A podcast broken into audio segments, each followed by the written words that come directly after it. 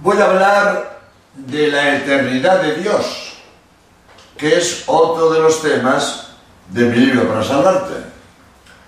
Voy a hablar de que Dios es eterno y es el único ser eterno. Primero, Dios es eterno. ¿Por qué es el primero? El primer ser. El primer ser tiene que ser eterno. Porque no viene de otro. Sería el segundo. Y no puede darse la existencia antes de existir. Porque antes de existir, nada se puede hacer. Hace 100 años, nosotros no existíamos. Hace 100 años, ¿qué podíamos hacer nosotros para existir? Si éramos nada. Hace 100 años éramos nada. Nada podíamos hacer porque no existíamos. Nadie puede darse la existencia a sí mismo, porque antes de actuar tienes que existir, porque si no existes, nada puede hacer. Por lo tanto, el primer ser tiene que ser eterno. No puede venir de otro, porque sería el segundo, y no puede darse la existencia a sí mismo, porque antes de existir, nada se puede hacer. Por lo tanto, primer punto, Dios tiene que ser eterno porque es el primer ser y no puede venir de otro. Un filósofo francés muy famoso, Claude Tremontagne, dice esta, explica esta idea muy bien, por eso la voy a leer. Si en un momento dado nada existe, nada existiría eternamente. La nada absoluta no puede producir ningún ser. Si no hubo nada, nunca nada hubiera podido empezar a existir. Hago un paréntesis mío. Si concebimos un momento hipotético, que no hay nada, nada, ni Dios, nada, nada, nada, ni Dios, nunca nada comenzó. Nunca nada comenzó. hace falta un primer ser eterno. Si actualmente existen seres, es necesario que desde toda la eternidad haya existido algún ser. Es así que nosotros existimos, existimos en un mundo y estamos rodeados de seres de todas clases. Luego, por fuerza, tiene que haber existido desde toda la eternidad un ser que no ha tenido principio y que ha dado origen a todos los seres que hoy existen. Y ese ser, que existe desde toda la eternidad y es causa de todo lo que existe, ese es Dios. Por lo tanto, primer punto, Dios es eterno. Segundo punto, Dios es el único ser eterno. Porque fuera de Dios, todos los demás seres son contingentes. ¿Qué significa ser contingente?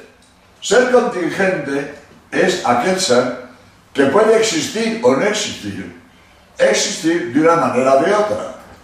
Todo lo que cambia, todo lo que se mueve, es ser contingente. Voy a aclarar estas ideas. Se llaman seres contingentes aquellos que pueden existir o no existir. Existir antes o después. Existir de una manera o de otra. Y así son todos los seres, quitando a Dios. Todos los seres pueden existir o no existir. Pueden existir antes o después. Pueden existir de una manera o de otra. Todo lo que nace y muere, todo lo que cambia de tamaño, de forma o de lugar, como el hombre, la flor o la tierra, son seres contingentes. Y lo contingente no tiene en sí mismo la razón de su existencia. Los seres contingentes deben su existencia a otro. Y ese es Dios. Yo suelo poner el ejemplo de una, una cadena de, de, de anillos. Un anillo cuelga de otro anillo. Cada anillo cuelga del otro. Pero todos necesitan un clavo donde colgar. Porque si no hay un clavo, pues todos los seres contingentes caen en el fondo de la nada. Otro ejemplo también muy claro. Si yo estoy, yo en el automóvil, en un paso a nivel, y veo pasar un tren en los vagones de un tren. ¿eh? Un vagón tira de otro vagón, pero ningún vagón tiene motor. Veo un vagón detrás de otro, todos andando, ninguno tiene motor. Aunque yo no vea, sé que hay una locomotora que tira del tren. Porque si no hay locomotora, pues los vagones no andan, porque ninguno tiene motor. Pues lo mismo que yo al ver pasar un tren, los vagones, que ninguno tiene motor, comprendo que tiene que haber un motor que tira del tren, esto pasa con los seres contingentes. Ningún ser contingente es eterno. Por lo tanto, hace falta ese ser eterno, que es Dios, que mantiene en existencia todos los seres. Otro ejemplo muy bonito, el sol, con sola su existencia, mantiene la vida en la tierra. La vida en la tierra depende del sol. Si quitas el sol, desaparece la luz y el calor. Se acaba la vida en la tierra. El sol, con su existencia, mantiene la vida en la tierra, mantiene la luz, con la cual las plantas, con la función clorofílica, reponen el oxígeno que gastamos al respirar. La luz del sol mantiene el oxígeno en la atmósfera y el calor. Si no hubiera sol, pues, pues, pues eh, moriríamos todos de frío. Pues la existencia del sol mantiene la vida en la tierra. Eso pasa con Dios. ¿eh? La existencia de Dios. Dios existiendo mantiene en existencia todos los demás seres que al ser contingentes no tienen en sí mismo la razón de su existencia. Por lo tanto, Dios es eterno y es el único ser eterno.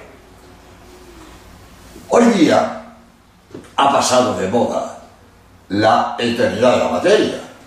El principio marxista, que en algún tiempo pues fue, eh, hizo un poco de, de propaganda de esta idea. Pero hoy ningún científico serio mantiene la eternidad de la materia, porque hoy es un dato indiscutible que el cosmos tuvo principio. Hoy nadie defiende que, que el cosmos es eterno. Todos sabemos cuándo y cómo comenzó el cosmos. Sabemos mucho más que hace siglos. Sabemos cuándo y cómo comenzó el cosmos. Hay un libro de Spielberg, se llama Los tres primeros minutos de la creación. Explica cómo fue el Big Bang, que dicen los anglosajones, la explosión, la gran explosión que dio origen al cosmos. Bien, pues todos los astrónomos del mundo saben que esa gran explosión que dio origen al cosmos, el Big Bang, fue hace unos 15.000 millones de años. 15.000 o 20.000 por ahí. Pero todos van por lo que llaman la escala corta. Ningún astrónomo va por la escala larga. Antiguamente, pues hubo quien pensaba en los 500.000 millones de años, la escala larga. Hoy todos van por la escala corta, 15.000, 20.000 millones de años. Pero es un dato científico. Todos los astrónomos saben que el cosmos comenzó. Todos. 15.000 millones de años. Conocemos la edad del cosmos. Por lo tanto, lo, que dije antes, si el cosmos comenzó, necesita un creador que lo ponga en existencia. Porque todo lo que comienza, comienza por otro. Nadie puede darse la existencia a sí mismo, como dije antes. Nosotros existimos porque nuestros padres nos ponen en la existencia. Pero si nuestros padres no nos ponen en la existencia, pues nosotros no existiríamos. Por lo tanto, si el cosmos comenzó, necesita un creador. Y el cosmos comenzó, digo, 15.000, 20.000 millones de años. Y esta realidad científica del Big Bang, de la, explosión que dio origen al cosmos, es un dato científico eh, pues eh, defendido por pues, todos los astrónomos, voy a decir unos cuantos que son muy famosos. Por ejemplo, digo yo, esta teoría del, Big Bang está defendida por los astrofísicos más acreditados, como Alan Sanders, del Observatorio de Monte Palomar en California, especialista en la investigación sobre cuásares y radiogalaxias, Kushiro Hayashi, profesor de astrofísica de la Universidad de Tokio, en Japón, Arturo Cole, director del proyecto 0A02 eh, de la NASA, Jakov Feldovich, de la Academia de Ciencias de la URSS, Martin Ryle, catedrático de radioastronomía de la Universidad de Cambridge y premio Nobel de Física, etcétera, etcétera, etcétera. Grandes astrónomos eh, la teoría del Big Bang. Y tengo aquí otro dato bonito. El catedrático de Física Teórica de la Universidad Complutense de Madrid, don Alberto Galindo, califica este hallazgo del, Big Bang, eh, no, perdón, me, he saltado una cosa que es importante, no. El Big Bang, esta explosión de, que dio origen al cosmos, está confirmada, entre otras cosas, pero es muy bonito, por los premios Nobel de Física Arno Penzias y Robert Wilson, que son especiales microondas. Es muy bonito. Wilson y Penzias han captado las microondas de la explosión del cosmos. Premio Nobel. Por haber captado esas microondas. Es decir, las microondas del Big Bang están aquí. Nosotros no las captamos pero están aquí. Pasa como las ondas hercianas. Las ondas hercianas de la radio están aquí. Mi oído no las capta, pero están aquí. Y cojo un, transistor, un aparato de radio y sintonizo la radio que quiero. Mi aparatito, mi radio, capta unas ondas hercianas que están aquí, que mi oído no capta. Pues lo mismo, aquí están las microondas de la explosión del cosmos están aquí. No las captamos, pero Wilson y Penzias han captado estas microondas de la explosión del Big Bang del momento de la creación. Y este, eh, esta explosión, este descubrimiento, como digo, ha sido eh, calificado por el doctor eh, Alberto Galindo, profesor de catedrático de física teórica de la Universidad Complutense de Madrid, dice que es uno de los más importantes hallazgos de la astrofísica del siglo XX sobre el comienzo y la creación del cosmos. Muy bonito. Gracias a esta radiación de fondo sabemos que hubo una creación instantánea y otra confirmación, hay muchas, pero vamos, no puedo leer el libro entero, pero es muy bonito también. Jorge Smoot, astrofísico de la Universidad de Berkeley, en California, dijo en una conferencia de prensa en la Sociedad de Físicos de Estados Unidos, en Washington, dice, lo que hemos hallado es una prueba del comienzo del universo. Ha sido como ver la huella de Dios. Es bonito. Desde Jorge que, en fin, eh, ha hecho unos descubrimientos con eh, un satélite con, bien, abrevio, pero es muy bonito, dijo. Este hallazgo ha sido una prueba del comienzo del universo. Ha sido como ver la huella de Dios. Es muy bonito. Bien, pues voy a, eh, contar una anécdota que, eh, que me pasó a mí, pero que es, bonito. Me hablaba yo en Nueva York, hablaba de la Sábana Santa, no tiene nada que ver con esto. pero al final estaba yo firmando libros y viene un señor y me dice, padre, quiero hablar con usted. Y hombre, hay aquí una cola, eh, gente está esperando que le firme el libro. Y me dice, padre, eh, ¿se viene a cenar conmigo? Ah, sí, hombre, con mucho gusto. Entonces me fui a cenar con él a su casa y eh, mientras su mujer preparaba algo para cenar y pues él fue a no sé dónde, pues me pongo yo a curiosear los libros, tenía yo una estantería llena de libros y veo que tiene toda una estantería de libros de astronomía.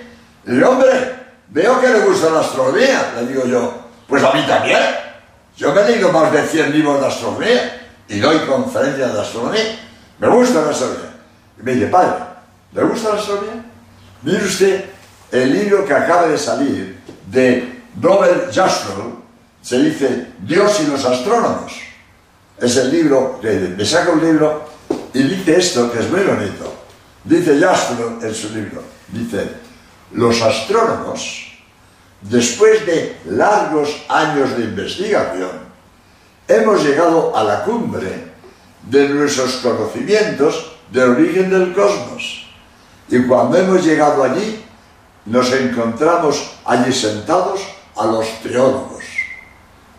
Es humor sajón, pero es bonito. Los astrónomos, después de mucho estudiar, vienen ahora a decir lo que siempre han dicho los teólogos, que el cosmos es obra de Dios. Esto lo han dicho siempre los teólogos, no es cosa nueva. Y hoy los astrónomos, dice él, después de largos años de ascensión, por fin hemos llegado a la cumbre de nuestros conocimientos del origen del cosmos. Y cuando hemos llegado allí, estaban sentados los teólogos, porque hacía mucho tiempo que lo habían dicho. Es muy bonito. Pues ya lo último que digo, que me viene a la cabeza, pero también es bonito. Hablaba yo en Madrid, eh, eh, daba las buenas noches por televisión, y no era en directo, era en diferido. Yo grababa los jueves y después lo, emitía. Y estuve tres meses dando las buenas noches por televisión española y hablé de muchas cosas. Pero un día hablaba yo del origen del cosmos. Y antes de ir a los estudios de televisión española, fui a ver al padre Antonio Romañá, jesuita como yo, y amigo mío, porque eh, yo le había hecho muchas consultas de astronomía, tenía mucha confianza con él. Y el padre Antonio Romañá tenía un despacho en la calle Serrano, en Madrid, en el Consejo Superior de Investigaciones Científicas.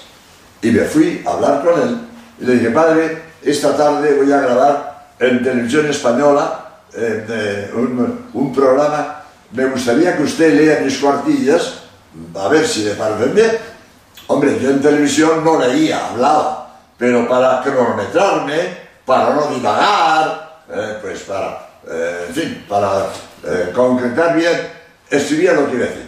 Le di mis cuartillas, él la leyó, le pareció bien, pero me dijo una cosa que yo no sabía. Yo nunca me hubiera atrevido a decir semejante cosa. La dije en televisión española, pero citando al padre Antonio Romañá, con un despacho en el Consejo Superior de Investigaciones Científicas, 30 años director del Observatorio de Astrofísica que tenemos los jesuitas en, el Ebro, en, Tortosa, en España. Y astrónomo de talla internacional. Pues citando al Padre dije esa frase. Hoy en astrofísica nadie excluye la idea de creación. Hay que saberlo. Hoy en astrofísica nadie excluye la idea de creación.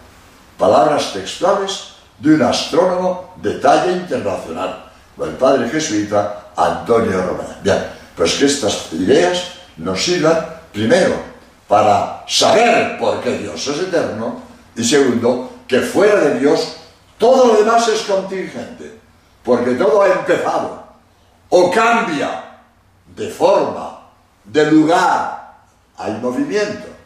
Todo lo que se mueve, todo lo que cambia de forma o de lugar o de tamaño, todo es contingente.